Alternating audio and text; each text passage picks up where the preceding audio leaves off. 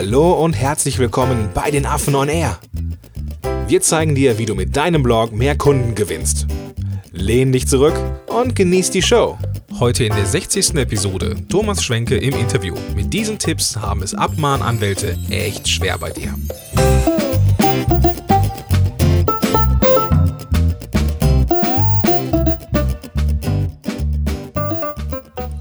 Das ist Episode Nummer 60. Ähm, ich muss aber ganz kurz vorher nochmal so ein paar Sachen äh, zu dieser Episode sagen, denn die ist nicht ganz so geworden, wie wir gedacht haben. Thomas ist ein leidenschaftlicher Rechtsanwalt, ein leidenschaftlicher Liebhaber der Juristerei, könnte man fast sagen. Und der Mann steckt voller Witz, voller Wissen und ja, eben voller Leidenschaft. Wir haben uns im Vorfeld einige Themen zurechtgelegt, die spannend sein könnten für dich als Zuhörerin oder Zuhörer. Aber das Ganze ist ein bisschen ausgeufert und wir haben in Summe zwei Stunden aufgenommen. Zwei Stunden ist natürlich für den geneigten Podcast-Hörer nicht zu machen, beziehungsweise schon zu machen, aber wir wollen, dass du möglichst viel mitnimmst aus dieser Episode, möglichst viel ähm, was du auch direkt umsetzen kannst. Und wenn wir dich mit zwei Stunden äh, Input zu, zuschütten, dann ist die Frage, was kannst du am Ende dieser Episode wirklich noch umsetzen? Was ist äh, an Wissen überlagert worden von neuem Wissen und so weiter und so fort. Deswegen haben wir uns überlegt, wir teilen diese zweistündige Episode, die wir auf eine Stunde 45 runtergekürzt haben mit äh, Sachen, die dazwischen einfach nicht hingehörten, ähm, mal in drei Episoden auf. Und das ist die erste davon. Die geht jetzt so reine Aufnahmezeit oder reines Interview knapp eine halbe Stunde. Das ist echt zu machen. Das Thema ist Datenschutz Impressum, also richtig, richtig wichtig für dich als Unternehmer. Und ähm, nur damit du weißt, dass wir am Ende ziemlich abrupt aufhören, das hat einen Grund. Und der Grund dafür ist, dass wir noch zwei weitere Folgen daraus machen. Jetzt aber erstmal viel Spaß mit der Nummer 60, Thema Datenschutz, Impress, Impressum und Co., sodass dir echt keiner mehr was kann. Okay, viel Spaß dabei. Bis dann. Moin und herzlich willkommen zur 60. Episode von Affen on Air. Mein Name ist Gordon Schönwilder und mit am Start heute Vladi. Vladi, hi. Ich grüße dich herzlich, hallo. und den frisch gebackenen Doktor Thomas Schwenke. Hi. Hallo Gordon, hallo Vladi. Grüß dich. Frisch gebacken, wirklich? Ja, ja, quasi frisch gebacken, ja. Passt schon. Herzlichen Glückwunsch übrigens. Ich habe das vor, vor, Danke sehr. Vor, vor, vor, ein paar Tagen äh, in Facebook gesehen. Hast du das, äh, glaube ich, äh, geteilt gehabt. Und äh, ja, Chapeau. Danke. Braucht man den Doktor in der, in der äh, Juristerei? So, ähm, oder ist das, äh, war das irgendwie immer so, so auf der To-Do und äh, das hast du es durchgezogen? Es war tatsächlich auf der To-Do und äh, ich habe es jetzt durchgezogen. Also als ich in Neuseeland lebte, hatte ich eigentlich schon mit einer Doktorarbeit begonnen, aber das kam dann aus privaten Gründen nicht zustande und jetzt habe ich durchgezogen und ich muss auch sagen, dass es hauptsächlich von mir innerlich getrieben war, weil ich einfach so viel Spaß an dem Thema hatte. Okay, okay. Das ist doch schön. Und Summa Cum Laude. Ja, also das kommt wahrscheinlich daher, wenn man viel Spaß an einem Thema hat, dann ist man eifriger dabei, als wenn man es tun müsste. Ja. Also ich würde es jetzt nicht empfehlen, neben der Arbeit einen Doktor zu versuchen, wenn man es wirklich nur aus irgendwie aus finanziellen Gründen macht. Das war schon sehr anstrengend, das stimmt ja. schon. So aus äh, Sichtbarkeit hast du das, glaube ich, auch nicht mehr gebraucht, weil du bist so ziemlich einer der bekanntesten Anwälte, würde ich mal so behaupten, äh, die sich mit äh, ja, Social Media, Online-Marketing und so weiter beschäftigen. Also ich glaube, da kommt man, wenn man sich mit dem Thema auseinandersetzt, an die auf jeden Fall nicht mehr vorbei, oder Vladi? Nee, kommt man nicht. Danke sehr. Ja, wir haben natürlich heute auch ein paar äh, Rechtsfragen an dich, wo du gerade hier bist. und zwar. Für ein ähm, Zufall. richtig. wir haben ähm, im Vorfeld, das, das darf ich verraten, wir haben im Vorfeld eine Menge äh, durchgespielt, welche Themen spannend sein könnten. Und wir haben so die, die, ja, die Essenz davon jetzt hier ähm, vor uns quasi. Und ich bin sicher, das wird eine sehr, sehr mehr, mehrwertige Episode. Ähm, bevor wir loslegen, noch eine Frage an dich, Thomas. Ähm, was macht Pombel? Pommel geht es gut. Ich glaube, er, er sitzt in seiner Sauna im Kühlschrank. Schön. Als Pinguin ist es so. genau. Magst du mal ganz kurz äh, über Pommel sprechen? Wer ist es und äh, wo findet man Pommel und dich? Ach so, äh, Pombel ist ein Stoffpinguin und den findet man bei Snapchat unter TH Schwenke, also wie Thomas Schwenke. Und es ist einfach ähm, eine Möglichkeit für mich bei Snapchat ein bisschen Unsinn zu machen, weil ich ja tagsüber ganze Zeit wirklich sehr viel sinnvolle Dinge mache und am Ende des Tages möchte man ein bisschen das Gehirn entlasten. Und aber ich erzähle trotzdem gerne weiterhin über das Recht, weil es mir auch in der Freizeit Spaß macht.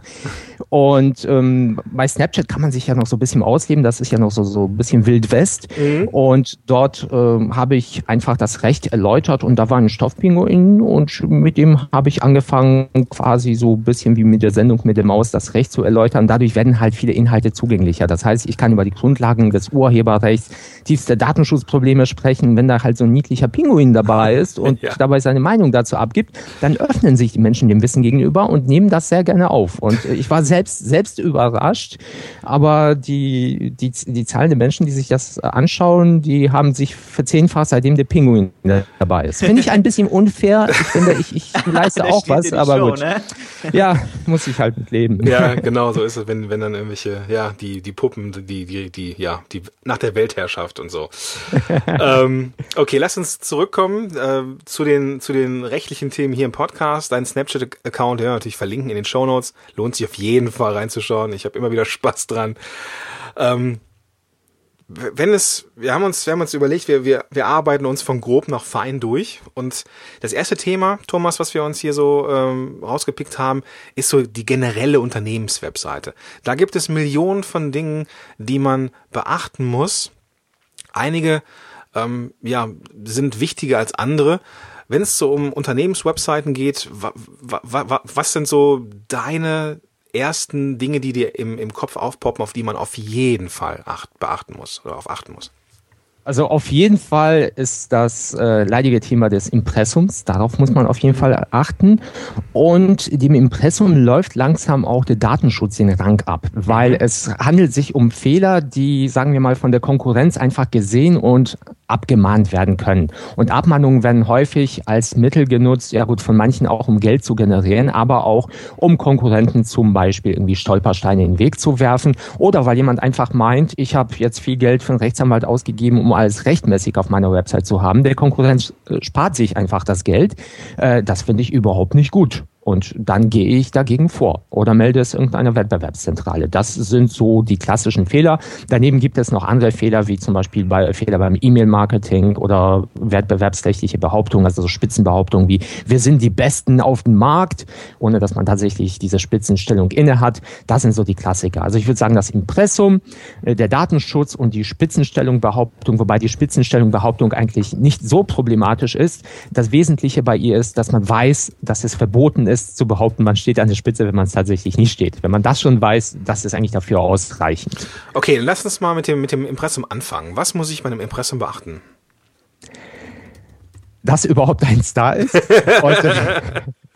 dass ein Impressum, ähm, ja, also jede geschäftliche Website, also wir gehen hier von nicht nur rein privaten Seiten aus, das sparen wir uns jetzt aus, aber alle Webseiten brauchen demnach ein Impressum und das muss einfach erkennbar und unmittelbar erreichbar sein. Einfach erkennbar bedeutet, man muss sich die Nutzer, also aus der richterlichen Sicht sind die Nutzer DAOs, also die dümmsten anzunehmenden User.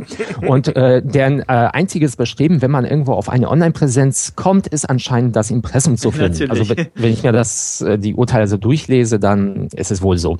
Und das einfache Erkennen bedeutet, dass das Impressum, das ist ja meistens nicht ausgeschrieben auf der Frontpage, äh, muss als solches, äh, die Rubrik muss als solche gekennzeichnet sein. Das heißt, der Linktext sollte am besten Impressum heißen. Okay. Oder er kann auch durchaus Kontakt heißen. Er kann auch über uns heißen.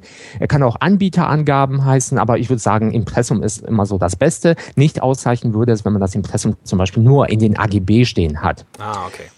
Und unmittelbar erreichbar ist eigentlich auf der Website weniger problematisch. Es ist mir bei zum Beispiel bei Social Media Präsenzen relevant. Unmittelbar erreichbar bedeutet, man darf nicht einen allzu langen Weg zurücklegen, bevor man zum Impressum ankommt. Also es gibt so eine Daumenregel, die ist natürlich nicht fest, aber sie bedeutet, man sollte mit zwei Klicks zum Impressum kommen. Okay. Heißt, ich bin jetzt auf einer Facebook-Seite, dort ist neuerdings ja auch eine, äh, neuerdings also seit, glaube ich, zwei Jahren eine Impressumsrubrik. Dort klicke ich auf den, den Linktext Impressum. Dort lande ich auf der Unterseite von Facebook mit den Informationen. Dort ist ein Link zum Impressum auf meiner Website wiederum. Das ist zulässig. Mhm. Und dann klicke ich drauf und dann komme ich mit ein, zwei Links zum Impressum auf meiner Website wenn man jetzt aber eine äh, Karte zum Beispiel bei Facebook einblendet, also man hat eine Adresse angegeben und man klickt dort an, die Karte, also äh, ein Startplan soll eingeblendet werden, wo mein Unternehmen ist. Ich weiß nicht, ob die das geändert haben, aber äh, da war ein Fehler. Das heißt, man klickte auf Impressum, dann kann man es auf die Karte, dort musste man nochmal auf das Impressum klicken und dort musste man nochmal auf das Impressum klicken, um dann auf das Impressum auf der Website zu kommen. Das war schon gefährlich, weil das waren schon dann sehr, sehr viele Klicks. Okay. Ja. Und bei diesen Verweisen muss man auch noch beachten, dass ich, das ist sehr häufig falsch, dass ähm, den Nutzern klar ist, dass das Impressum, auf das verlinkt ist, tatsächlich der Online-Präsenz zugeordnet ist. Man könnte sagen, okay, das ist ja logisch, weil warum, wurde, warum würde jemand drauf verlinken? Aber potenziell kann ja jeder auf ein Impressum verlinken. Und dieses Problem ergibt sich natürlich nicht, wenn wir jetzt sagen wir mal, wir haben die Seite, es ist die ähm, Vladi und Gordi GmbH auf Facebook und äh, und du verlinkst äh, auf eure Affenblog-Page, auf dort auf das Impressum. Und dort steht ja nicht, steht ja nichts von einer Vladi und Gordi GmbH, sondern ich weiß jetzt gar nicht, was bei euch im Affenblog im Impressum steht. Hm. Ähm, aber auf jeden Fall steht dort ein anderer Name. Und dann würde ich mich natürlich als Verbraucher, der natürlich absolut verwirrt ist, fragen, äh, was mache ich denn hier? Ist dieses Impressum tatsächlich für diese Facebook-Seite da? Und deswegen sollte man immer, wenn man auf Impressen, auf der Website Impressum von außerhalb verlinkt, immer schreiben, dieses Impressum gilt auch für Ah, also man sollte okay. das Impressum eintragen cool. und dann einfach die Links zu den jeweiligen Social Media Profilen. Und so geht man auf Nummer sicher. Diese Fehler machen vor allem sehr häufig Geschäftsführer. Wenn die Geschäftsführer irgendwelche Seiten eröffnen, dann verlinken sie auf das Impressum der Website. Dort steht aber die GmbH, nicht der Geschäftsführer. Und das ist zum Beispiel potenziell dann abmahnbar. So, das war einfach die einfache Erkennbarkeit. Also der Linktext, bitte, den sollte man Impressum nennen und nicht mehr als mit zwei Klicks im Impressum kommen. Und wenn das im Impressum eine andere Person oder ein anderes Unternehmen als im Social Media Profil steht, sollte man immer schreiben, dass es auch für dieses Social Media Profil gilt. Okay, jetzt gibt es ja für diese, im, im, im, was ist denn der, der Plural? Impressi? Im, Im, Impressen. Impressumse? Impressen. Äh, da da gibt es ja diese Generatoren für, die man ja irgendwie mhm. äh, hier so, weiß ich nicht, i-Recht 24 oder wie sie alle heißen, mhm. äh, kann man diese Generatoren nutzen. Äh, würdest du die empfehlen? Oder ja, kann man die, also ist jetzt nicht. Ist jetzt sehr, ja. sehr suggestiv die Frage, aber äh, kann man da damit arbeiten? ja, man kann damit arbeiten. Also natürlich hat man keine Verlässlichkeit, also die übernehmen natürlich keine Haftung dadurch, aber die, äh, das sind letztendlich Eingabemasken, wo man die Daten einträgt und die tragen die ordnungsgemäß ein. Das heißt, die sorgen dafür, dass man bestimmte Informationen nicht vergisst. Weil nehmen wir mal eine typische Seite an, etwas wo komplizierter, nehmen wir zum Beispiel eine GmbH an, dann muss dort äh, der volle GmbH-Name stehen, also die Firma, dann muss die Adresse dort stehen, dann muss eine Telefonnummer angegeben werden, eine E-Mail-Adresse angegeben werden, der Geschäftsführer mit vollen ausgeschriebenen Namen angegeben werden, die Umsatzsteueridentifikationsnummer muss angegeben werden. Ja, hat man noch eine Berufshaftpflichtversicherung, muss man auch die Berufshaftpflichtversicherung angeben und sagen, wofür diese Berufshaftpflichtversicherung gilt. Dann gibt es natürlich noch speziellere Fälle wie zulassungspflichtige Berufe mit Aufsichtsbehörden, sowas wie mich als Rechtsanwalt oder Apotheken. Die müssen noch sagen, ähm, welche Berufs, welches Berufsgesetze für sie gelten, wo sie registriert sind. ja. Ah, Entschuldigung, das habe ich vergessen. Bei einer GmbH muss man natürlich auch sagen, bei welchem Gericht man registriert ist, mit welcher Handelsregisternummer. Und du merkst, da sind sehr, sehr viele Angaben. Äh, da kann man leicht etwas vergessen und so ein Generator hilft einem einfach, äh, all die Punkte einzuordnen. Deswegen habe ich nichts dagegen. Okay. Was bei diesen Generatoren häufig ist, dann muss man ein bisschen darauf achten, da werden noch diese Disclaimer noch dran gepackt. Mhm. Ihr kennt das vielleicht aus dem Impressum. Mhm. Wir haften für gar nichts. Diese Inhalte müssen nicht unbedingt stimmen. Wir haften nicht für Links. Äh, diese Hinweise sind zwar nett, aber äh, überflüssig. Okay. Also ich sage auch Hinweise, da sind keine wirksamen AGB, weil ähm, es sind AGB. AGB bedeutet für uns Juristen alle Regeln, die man irgendjemand stellt.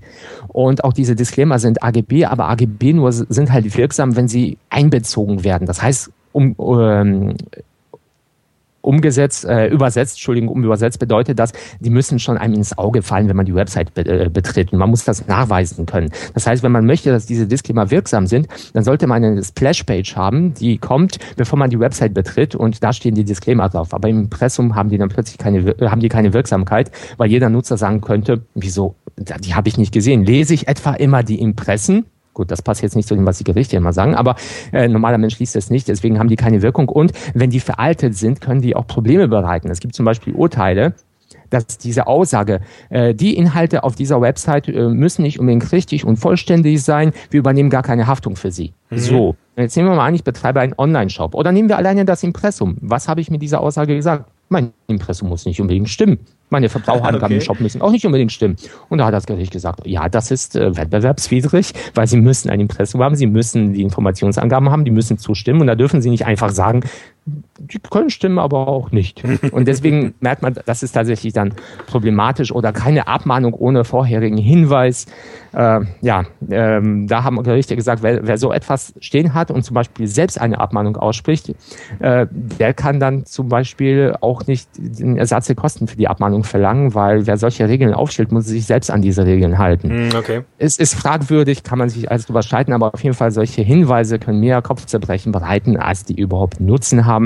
Deswegen, wenn man sich damit nicht genau auskennt nicht weiß, ob die zutreffend sind oder nicht, einfach weglassen. Auch die Linkhaftung ist gesetzlich oder durch Gerichte geregelt und man kann sie nicht einfach einseitig aufwärts zwingen. Ansonsten würde ich auch immer jedem sagen, äh, ich hafte für gar nichts. Das wäre wunderbar im Straßenverkehr, wenn man das so einfach einseitig bestimmen könnte. Also ich habe immer, immer wieder das Gefühl, dass ähm, manchmal so an deutschen Gerichten echte Langeweile herrscht, dass man sich mit Sachen beschäftigt, die so, die so, also aus der Laiensicht total wahnsinnig sind. Also ich weiß nicht, äh, wie, wie du, wie, ob es jetzt, ob das schon ein Urteil ist oder erstmal nur irgendwie so eine so Vorsicht geboten ist. Es ist jetzt so, dass man, dass, dass es diese, diese, ähm, so für den Datenschutz oder so für die, ähm, dass man so diese, diesen Hinweis braucht hier mit, mit Cookies. So.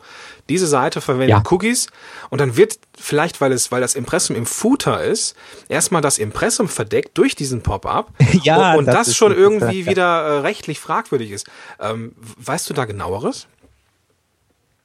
Ja, also es gibt kein Urteil, aber ich habe Textbausteine extra dafür, für Mandanten, die ich darauf hinweise, weil da sehe ich tatsächlich sehr häufig. Also wir kommen wahrscheinlich gleich noch zu diesem Cookie-Hinweis. Ja. Und äh, wenn der das Impressum natürlich verdeckt, weil man versucht, den Datenschutzanforderungen zu entsprechen, aber das mhm. Impressum gleichzeitig verdeckt, dann hat man kein Impressum mehr, was nicht einfach erkennbar ist. Und dann kann man wegen fehlenden Impressums abgemahnt werden. Ja, okay, das heißt, man versucht dem Gesetz zu genügen und schneidet sich quasi in das eigene Fleisch. Und was die Gerichte angeht, äh, du musst dir aber auch so vorstellen, dass die Fälle nicht von alleine vor Gericht kommen. Das heißt, die Richter suchen sich die Fälle nicht aus, sind meistens Konkurrenten. Und bei solchen Fällen aus der Erfahrung ist es so, dass die, die Leute fragen sich, wie kommt sowas überhaupt vor Gericht? Meistens äh, liegt da schon irgendetwas anderes dem zugrunde. Daten für sieben Tage auf jeden Fall sicher gespeichert werden. Da, darum kümmern sich meistens die Webhoster. Mhm. Aber das ist schon eine Datenerhebung. Hat man zum Beispiel ein Kontaktformular, ist es auf jeden Fall eine Datenerhebung. Übrigens, kleiner Hinweis, erst vor kurzem hat das Oberlandesgericht Köln geurteilt, dass die Eingabe von Daten in ein Kontaktformular eine Einwilligung in die Verarbeitung dieser Daten äh, beinhaltet. Das heißt, man muss die Nutzer darüber belehren, dass die eingegebenen Daten für die Zwecke der Anfrage verarbeitet werden. Denkt daran, DAO, DAO. Das heißt, man sollte nach Möglichkeit, um wirklich sicher zu gehen, im Kontaktformular äh, diesen Satz schreiben. Ihre Daten werden für die Zwecke Ihrer Anfrage verarbeitet. Im Übrigen verweisen wir auf die Datenschutzerklärung. So, und solche Daten werden herum. Wenn man einen Newsletter hat, auch ein Komplex für sich, muss man darauf hinweisen. Wenn man irgendwelche, vor allem wenn man irgendwelche Tracking-Tools einsetzt, muss man auf jeden Fall darauf hinweisen. Das Klassische ist, Google Analytics. Wenn man Google Analytics einsetzt, dann werden Daten der Nutzer erhoben ja. durch Google. Dann muss man einen Passus in der Datenschutzerklärung haben, dass man Google Analytics einsetzt, was Google Analytics ungefähr macht. Und man muss den Nutzern dann auch eine Opt-out-Möglichkeit, also eine Widerspruchsmöglichkeit geben. Google bietet zum Beispiel so einen Link an oder so ein Plugin für, für ähm, die Browser, mit denen man das machen kann. Und dann muss man noch die Nutzer darüber aufklären, dass sie das Recht haben, der Datenerhebung zu widersprechen, ihre Daten ändern zu lassen oder Auskunft zu verlangen. Mhm. Und das sind so die einzelnen Punkte. Und die muss man in eine Datenschutzerklärung dann aufnehmen. Und ganz böse ist es eben halt, äh, wenn man Tracking-Tools einsetzt wie Google Analytics und dort keine Datenschutzerklärung stehen hat. So, das waren erstmal die Grundlagen. Wenn ich ein bisschen Werbung machen darf für den eigenen Podcast rechtsbelehrung.com, wir haben dort eine ganze Folge zu Datenschutzerklärung gemacht, die ging irgendwie anderthalb Stunden. Deswegen verweise ich an dieser Stelle gerne auf die Einzelheiten, weil ich denke, wir sollten heute noch andere Dinge ansprechen. Ja. Nee, ist auf jeden mhm. Fall, genau. werde ich auf jeden Fall in die, in die Show reinpacken. Lass uns doch bitte mal zu deinem Spezialgebiet kommen. Lass uns doch mal zum Cookies. Zum Cookies. da müssen wir noch auch noch hin. Stimmt, hast recht. Äh, das ist die Frage, willst du ein Spezialgebiet oder wollen wir erstmal über die Cookies sprechen? Lass uns über, das Cookie? lass uns über Cookies reden. Okay. Ja, über Cookies. Äh, Cookies sind ja kleine Dateien und die helfen den Marketing-Tools, Nutzer bei Webseiten hinweg zu verfolgen. Das heißt, ich gehe zum Beispiel bei euch auf die Website, dort läuft Google Analytics. Dann merkt sich Google Analytics, diese Person X ist da, die wissen ja gar nicht, wer ich, Google weiß nicht, wer ich bin, die speichern bei mir einen Cookie und dann steht, er hat sich zum Beispiel für, äh, für das Affenblog interessiert oder für einen konkreten Artikel, für einen konkreten Beitrag. Dann wird das bei mir gespeichert. Ich gehe auf eine andere Website und dort ähm, wird dieses Cookie ausgelesen, weil dort auch Google Analytics läuft und dort, ähm, weil ihr zum Beispiel Werbung bei Google geschaltet habt, erscheint ein Werbebanner für das Affenblog. Warum? Weil Google weiß, ich war bei euch und ich habe mich für euch interessiert. Das heißt, man kann mich gezielt ansprechen. Und dieser Umstand stellt eine Verarbeitung meiner personenbezogenen Daten dar und auf diesen Umstand muss hingewiesen werden zuerst. Und jetzt bekommt, beginnt ein bisschen die Krux, weil im deutschen Gesetz steht, solange das ganze Pseudonym erfolgt, das heißt, Google kennt nicht meine E-Mail-Adresse, kennt nicht meinen Namen, sondern weiß nur, ich bin die Person X, die sich dafür interessiert hat und die Person X bekommt die Anzeige dann ist es zwar personenbezogen, weil man das zu mir nachverfolgen kann, aber es ist gleichzeitig pseudonym, weil Google weiß nicht genau, wer ich bin. Anführungszeichen, an dieser Stelle kann man natürlich einwerfen, Google hat so viele Sachen, äh, Daten, dass es ganz einfach für die festzustellen ist, was ich bin, weswegen die Datenschützer sagen, dass mir ein Pseudonym passt bei Google nicht, Klammer zu. Im Datenschutz kann man, wie gesagt, diametral fast alles behaupten, aber auf jeden Fall nach dem deutschen Datenschutzrecht muss ich dann darauf hingewiesen werden, dass Google eingesetzt wird und ich muss eine Möglichkeit anbieten, dem zu widersprechen. Mhm. Das heißt, man sollte nur Tracking-Tools äh, einsetzen, die tatsächlich solche Widerspruchsmöglichkeiten haben.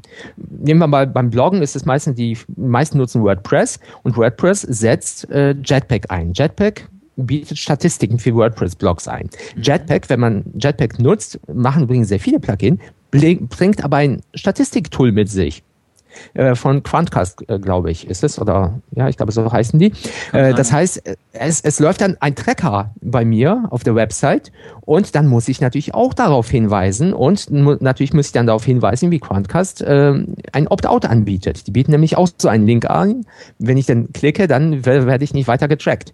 Und das ist natürlich häufig die Krux, wenn man irgendwelche Dritttools anbietet und überhaupt nicht merkt, dass Tracking-Tools auf der eigenen Website laufen. Ich finde das immer interessant, wenn irgendjemand zum Beispiel meinen Mandanten abmahnt und was mache ich dann? Ich gehe dann auf die Seite der, des Abmahners und ich nutze das Plugin Ghostery, wie Ghost auf mhm. Englisch, lasse ich bei mir im Browser laufen und dann wird mir angezeigt, welche Tracking-Tools beim Laufen. Dann gucke ich in die Datenschutzerklärung und wenn ich die dann nicht wiederfinde, dann hat meine, mein Dunch eine Möglichkeit, natürlich darf man keine Gegenabmahnung quasi als, als Gegenschlag aussprechen, sprechen, aber die wird völlig unabhängig von der ersten Abmahnung erfolgt eine Abmahnung meines Mandanten, so dass die, sagen wir mal, die Vergleichsbereitschaft der Gegenseite schon viel höher ist.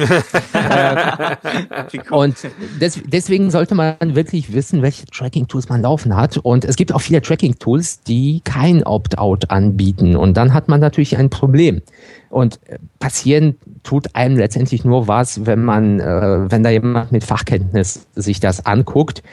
Aber wenn man austeilt, sollte man auf jeden Fall äh, darauf achten. Und weil sich auch Abmahnungen wegen solchen Tracking-Tools mehren, würde ich empfehlen, da wirklich genauer drauf zu achten, weil wenn jemand äh, böswilligerweise, man müsste natürlich der Person nachweisen, dass sie das bös böswillig macht, aber nehmen wir mal an, jemand hat ein schlecht gehendes Gewerbe, hat einen Kollegen, der Anwalt ist und bei dem es auch nicht so rosig aussieht und beide tun sich zusammen und mahnen Konkurrenten ab, äh, bei denen sie herausfinden, dass sie die Datenschutzvorschriften eindeutig missachten. Und daraus kann man natürlich ein Geschäft machen. Mhm. Und früher hat man das mit den Pressen gemacht, heutzutage nimmt das mit dem Datenschutz zu. Deswegen würde ich auf jeden Fall empfehlen, immer zu wissen, welche Tracking-Tools ich einsetze und die entsprechenden eben Hinweise und Opt-out-Möglichkeiten einzusetzen. So, das ist, das ist die deutsche Sichtweise. Jetzt ist aber die Problematik da, dass es, äh, habt ihr vielleicht schon gehört von der Cookie-Richtlinie der EU? Nee. Die, mhm. die ist auch schon Jahre alt und äh, da hat die EU beschlossen in einer Richtlinie, dass jedes Mal, wenn solche Cookies gesetzt werden, eine Zustimmung der Nutzer erforderlich ist. Das heißt, deren Idealvorstellung, also eben weil, weil man aufgrund der Daten, man kann die Person immer identifizieren. Das heißt, dieses, diese Vorstellung des Pseudonymen, wie sie im deutschen Gesetz steht, dann ist das ist eigentlich nur so Augenwischerei. Praktisch gesehen, in dem Fall sagten die, äh, deren Vorstellung war wie folgt. Ich komme auf eine Website, dort erscheint ein Banner. In diesem Banner steht, wir würden, wir würden gerne bei Ihnen Cookies einsetzen. Sind Sie damit einverstanden? Hier können Sie nachlesen, welche Cookies es sind. Ich, gehe, ich kann dann draufklicken, dann sehe ich eben die Datenschutzerklärung, wie ich es beschrieben habe, was für Cookies dort halt sind. Aber mit dem Unterschied, die sind noch gar nicht gesetzt. Das heißt, ich muss es auf OK klicken und es, dann wird die Seite reloaded oder es werden dynamisch die Cookies halt hineingeladen und ausgeführt. Also die Tracking-Tools und es dann findet das Tracking statt. Das heißt, ihr könnt euch vorstellen, wenn eine werbefinanzierte Seite, nehmen wir mal zum Beispiel spiegel.de, da kommen die Nutzer über einen Link, sehen dieses Banner, werden die draufklicken?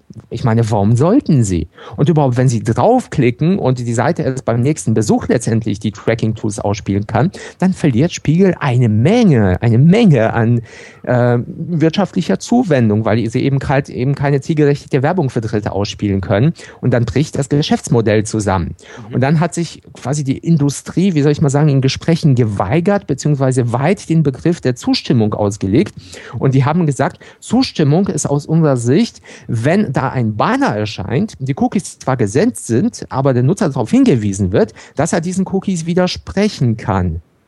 Das mhm. ist mhm. ja, das ist eine sehr extensive Auslegung des Begriffs Zustimmung. Ja. Das heißt, was die letztendlich gemacht haben, die haben gesagt, wir möchten gerne die deutsche Lösung in Europa haben. Nur mit, wir kommen ich aber einen Schritt entgegen und dafür gibt es dieses fette Banner da unten. Das heißt, es steht nicht nur irgendwo in Datenschutzerklärung, sondern es taucht dieses Banner auf.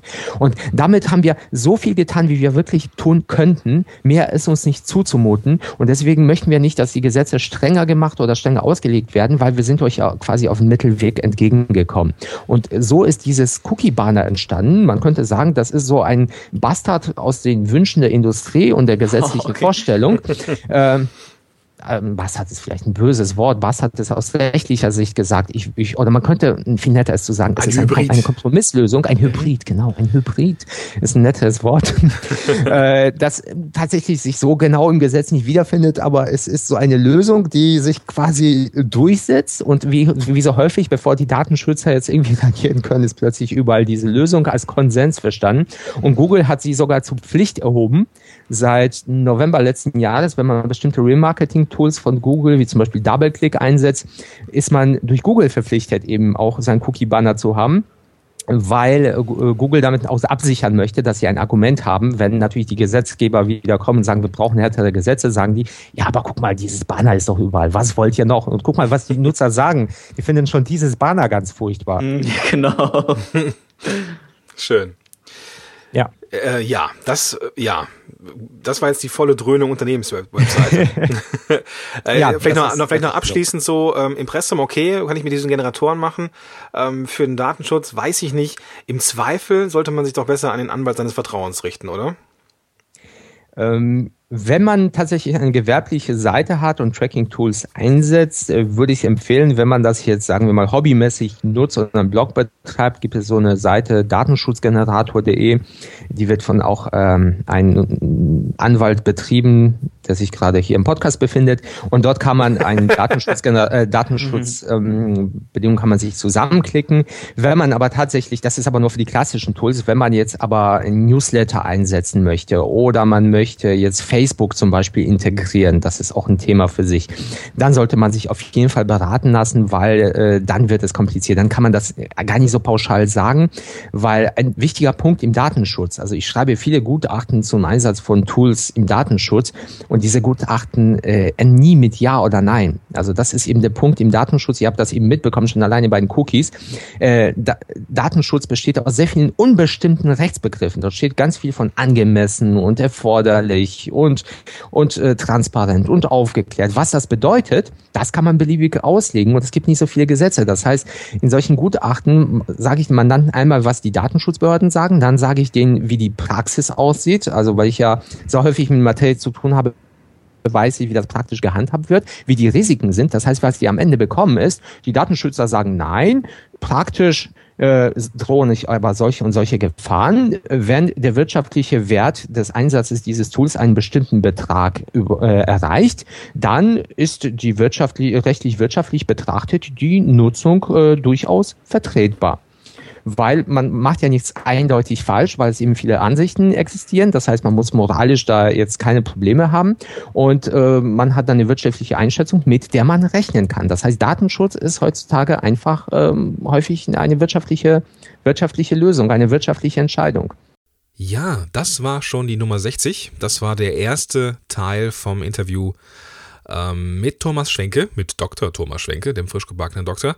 Und ich hoffe, das war spannend, das war unterhaltsam und natürlich auch jetzt wichtig, dass es dich motiviert hat, in die Umsetzung zu gehen, weil das ist das, ähm, worum es ja geht hier bei diesem Podcast.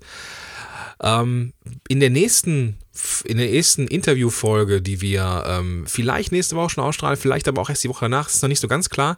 Da geht es um Recht in Social Media. Da kann man auch in verdammt viele Fettnäpfchen reintreten und damit dir das nicht passiert, wenn wir in den nächsten Tagen das Interview dann ähm, in seine nächste Runde gehen lassen. Jetzt aber erstmal viel Spaß beim Umsetzen und ja, bis zum nächsten Mal.